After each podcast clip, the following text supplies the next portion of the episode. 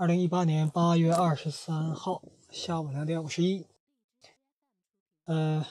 这期节目要对之前一年的整个的交易过程进行一个回顾，时间争取控制在二十分钟之内。那回顾的意义呢，不是说要要做做做一些什么宣传啊、推广啊这些，而是从我们的官方啊对我们的一些举措给出给出一个官方的一个说法。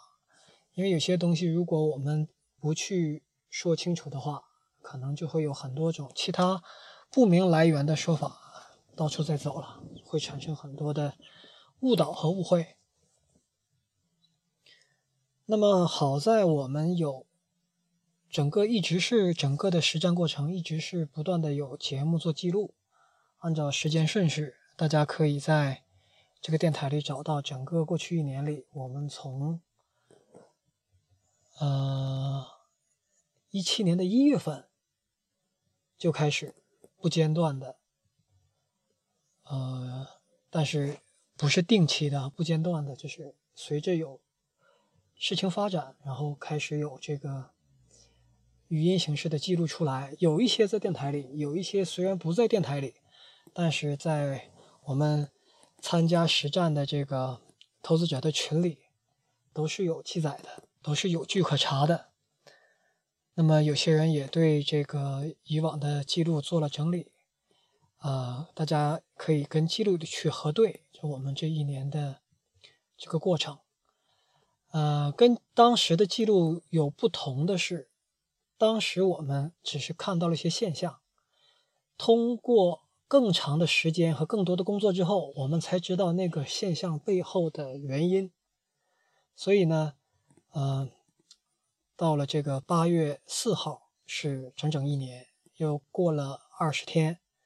对很多东西做了调查，拿了数据之后，我们对过去一年的交易给大家做一个总结，做一个报告。那我还是倾向于按照时间顺序，把整个的过程给大家讲一下。首先，二零一七年一月二号，因为前面的合作失败。我们前面的平台，呃，就不能够继续使用，所以我们被迫在一月二号又跟新的合作者建立了合作。这个新的合作者呢，是我以前在大学当老师的时候我的学生，并且他是大学毕业之后跟我一起，我们创业过四年到五年这么长，然后后来到我的股东的。我其中的一个股东的公司，就把他知道他是个人才，就把他那个，呃，转到这个股东的公司那边去。如果大家按时间轴对的话，正好能对上。他转到我们股东的公司的时间，就是我们在二零一八年遭遇金融危机巨大打击之后，在二零一九年年初啊，在二零零九年年初，他就转到了这个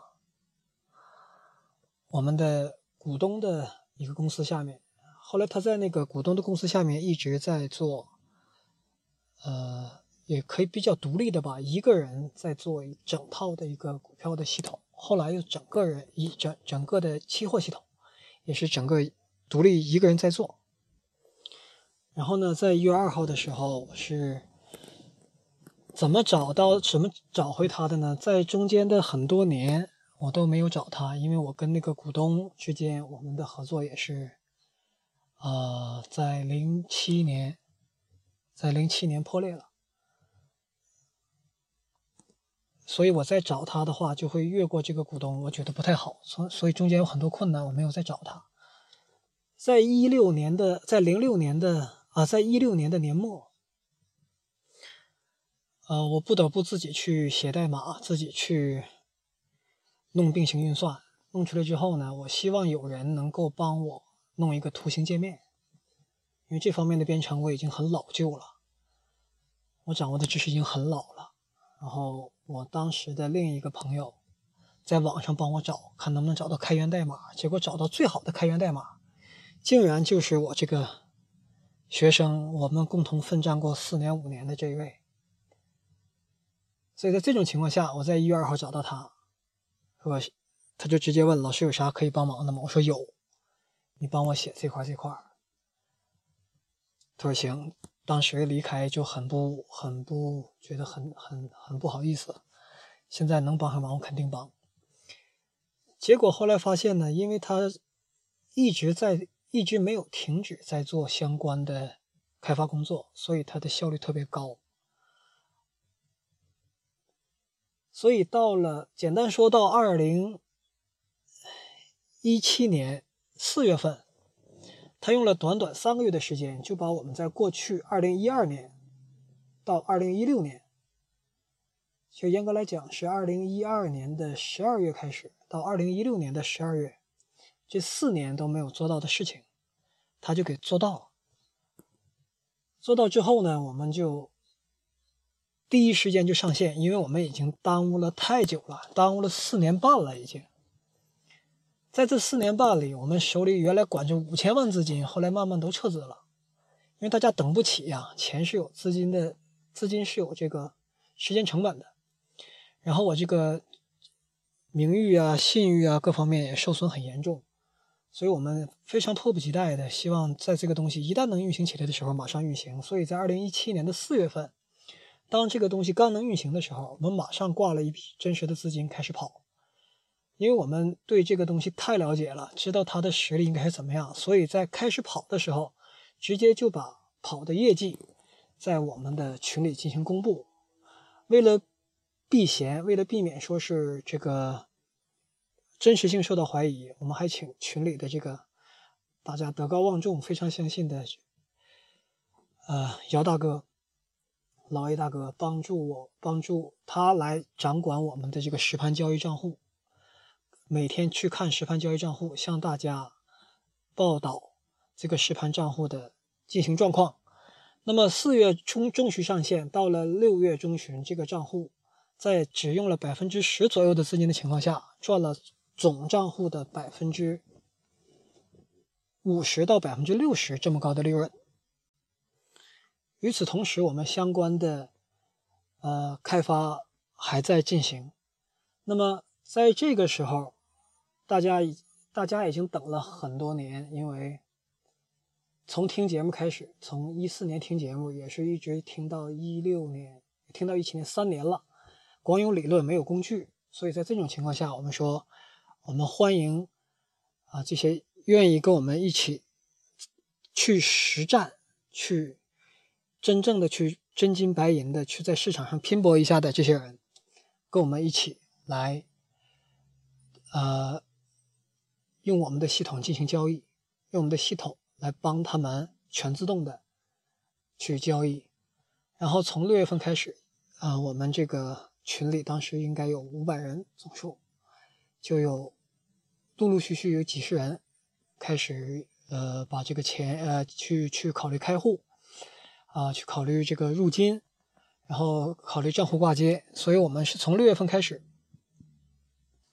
从六月份开始就把我们刚刚开发完成但测试测试还不是很足的这么一个系统，这一个多用户的系统。让大家去上线了，因为之前到四月份开发完的是个单用户系统，单用户系统上面用了五个策略，只跑一个账户啊，跑得很顺，跑了两个多月，赚了百分之五十多。那个时候大家都很开心，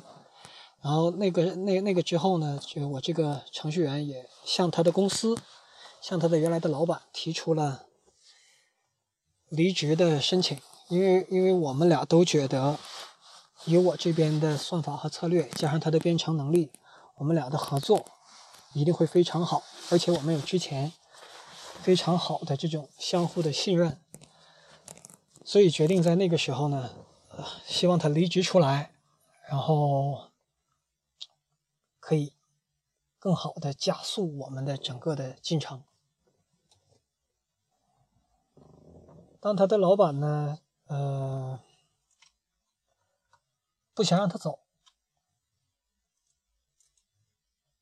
这里更多的就不说了。这个你们去查当时的一些记录都知道。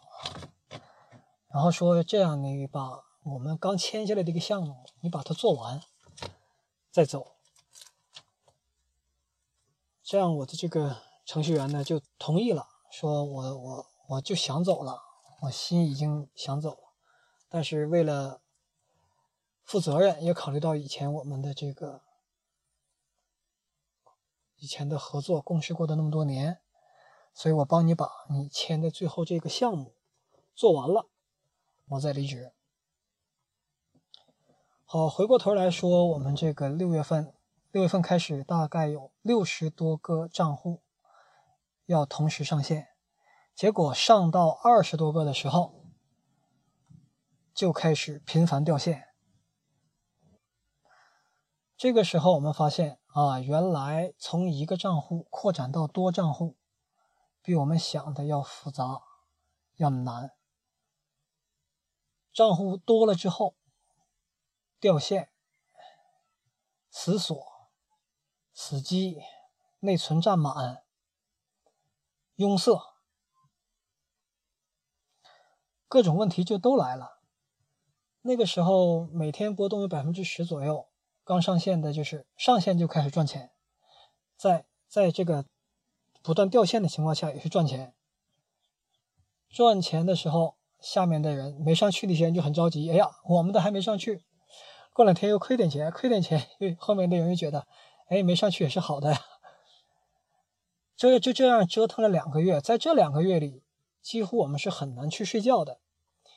因为当时的程序不完善，只要有掉线就会产生死锁，只要有死锁就会所有人都会被锁死，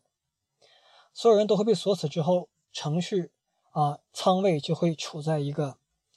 就会处在一个失控的状态。那外汇市场上再加上你一百倍、一百倍杠杆，如果仓位失控一天，都有可能造成整个账户的全军的损失，全部的损失。所以那个时候就是几乎是不能睡觉，一定一直要有人看着。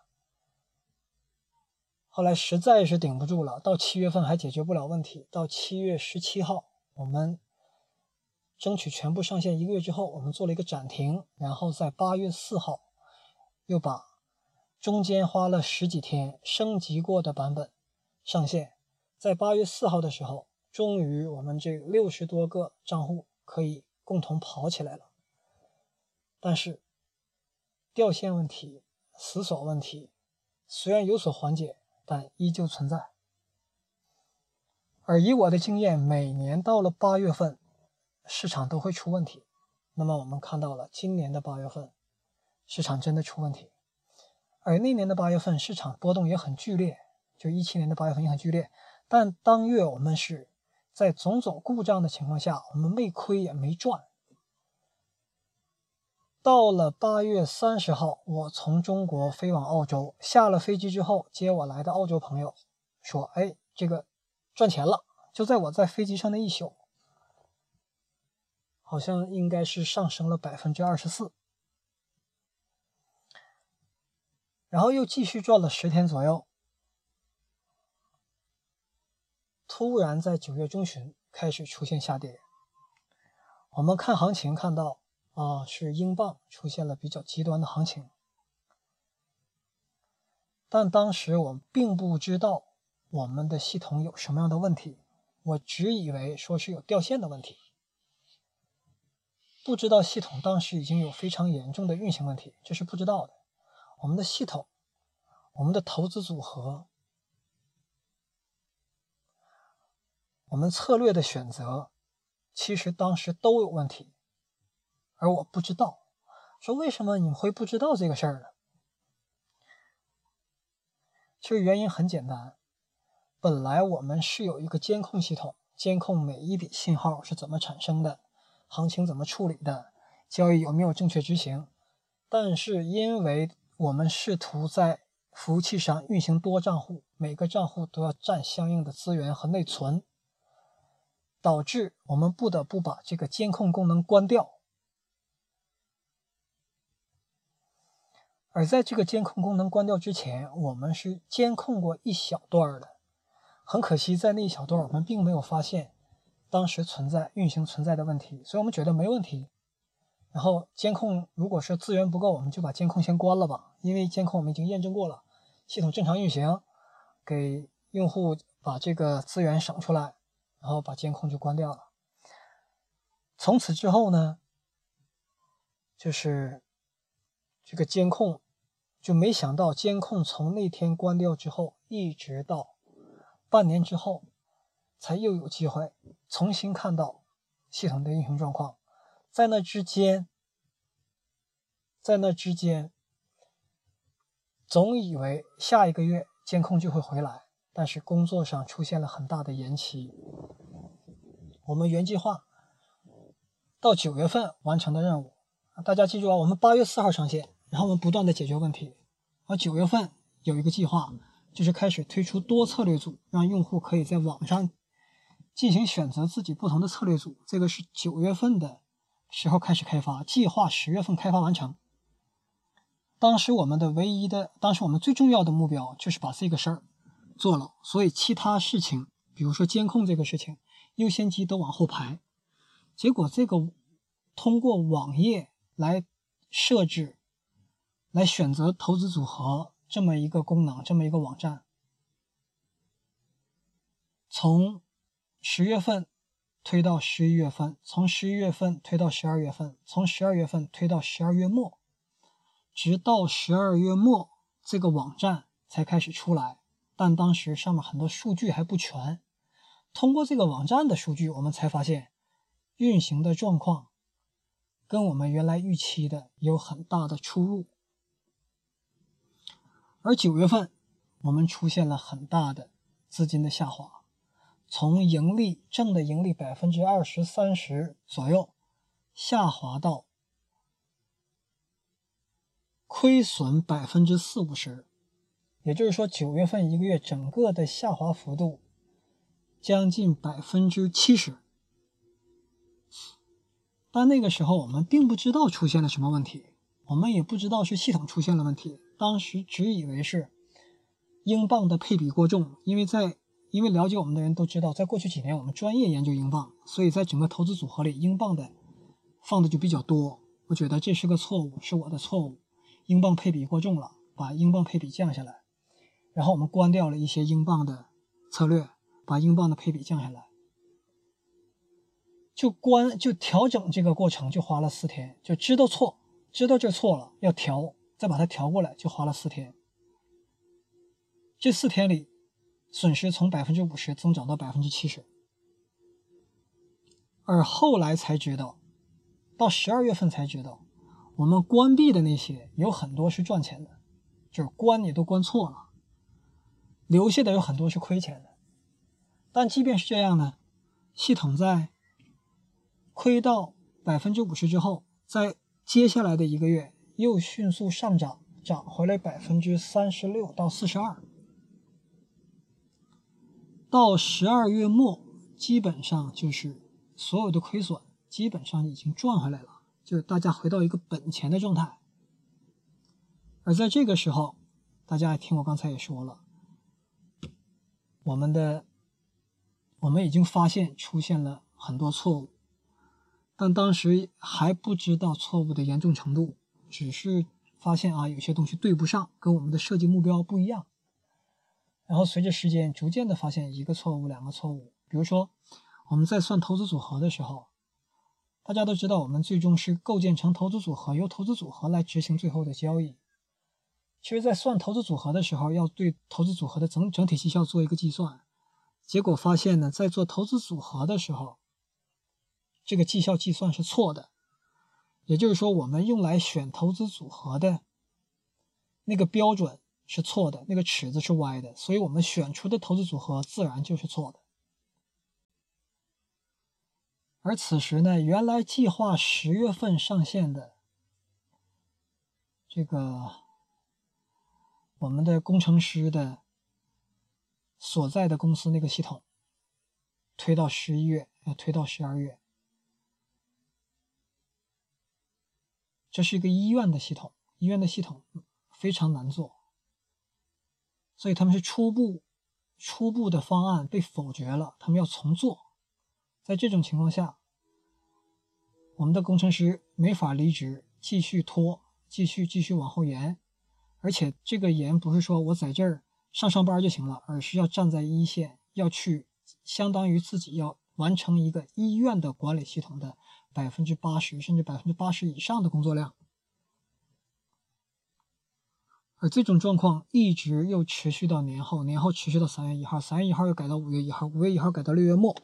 六月末之后改到七月末，七月七月末之后改到八月十号，到八月十号为止，这个医院的系统已经完成了大多数科室、门诊、住院部的部署。原来所在这个公司可以拿到这笔钱了。到这儿，他才能够退居二线，能从一线上退下来多一点时间。而在在此之前，全部都是非常辛苦、非常艰辛的，同时在做两个系统。回过头说，我们的系统在十二月末发现问题之后，我们就又进行了一番修改，因为我们发现有很多系统在把自己的钱亏完了之后，还在亏别的系统的钱。在这种情况下，我们又删了很多系统，而这种删除导致整个投资组合就失衡了。所以在一月份再遇到极端情况下的时候，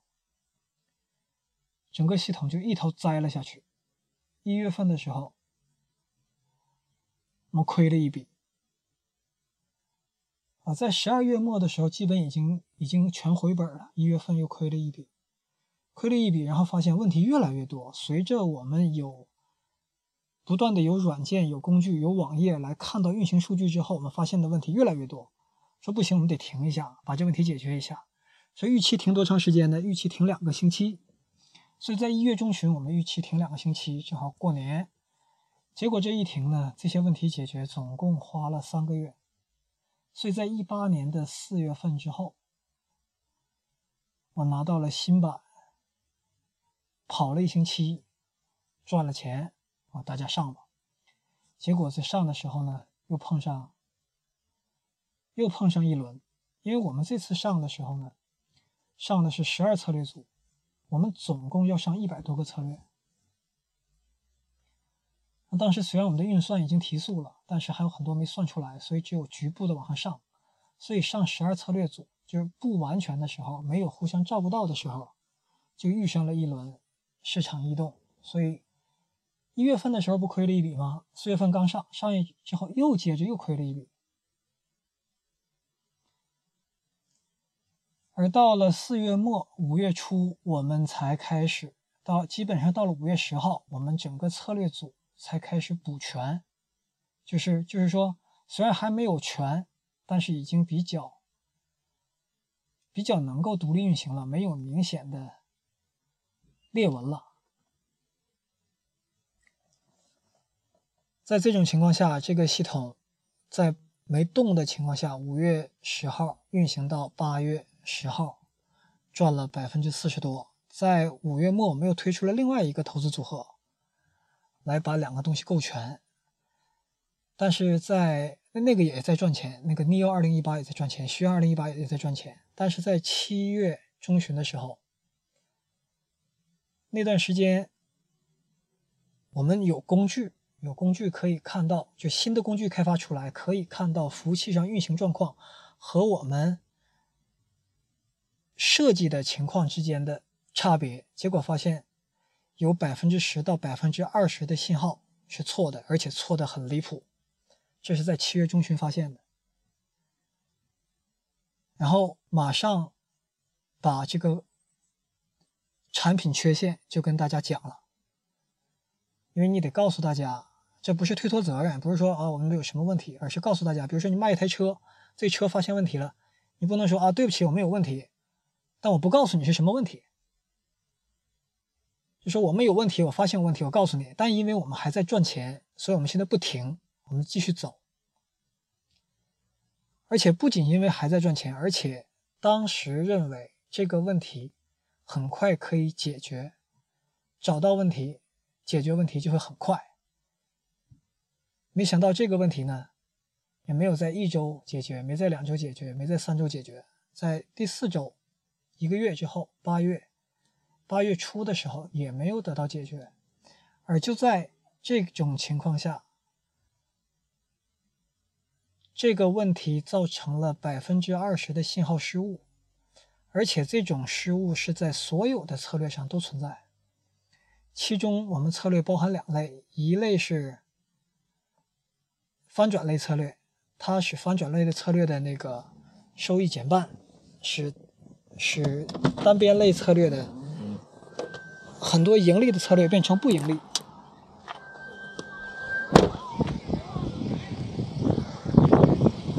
在这种情况下，我们遭遇了这个土耳其危机。呃，土耳其危机的第一轮给我们造成了百分之四十左右的亏损，就是前面赚到这百分之四十，又被吃掉了。但这次造成的亏损，我们是本来是可以停下来的。那关于为什么没停，在这里不做复述，在前面那个节目，前面那期节目叫做把门关上，前面那期节目叫做。你想问的我都告诉你，讲述了为什么我们在出现亏损之后没有停止。这里主要提一下，就是当时还是期盼着这个问题能够被找出来，然后系统呢轻易不能停，因为系统需要靠时间来赚钱的。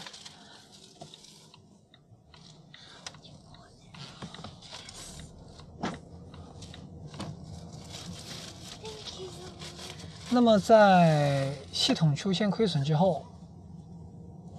当时问题又找不出来，然后我们得到了一个预告，说这个问题有可能在本周的周一，也就是八月二十八月二十号可以得到解决，所以我们还是没有停。结果八月二十下午被通知说，之前的判断是错的。这个问题还没有找出来，那这个时候正在犹豫，这个时候该怎么办的时候，哎，危机的第二波来了，我们又损失了百分之二十五。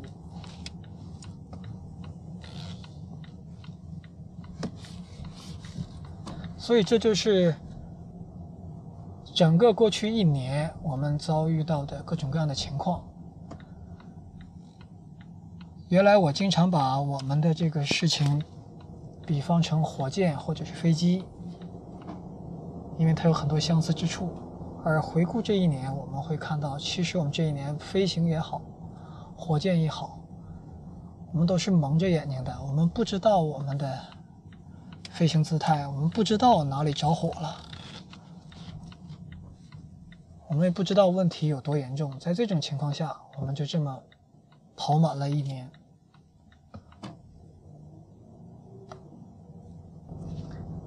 好的，以上就是过去一年我们的交易的起起伏伏。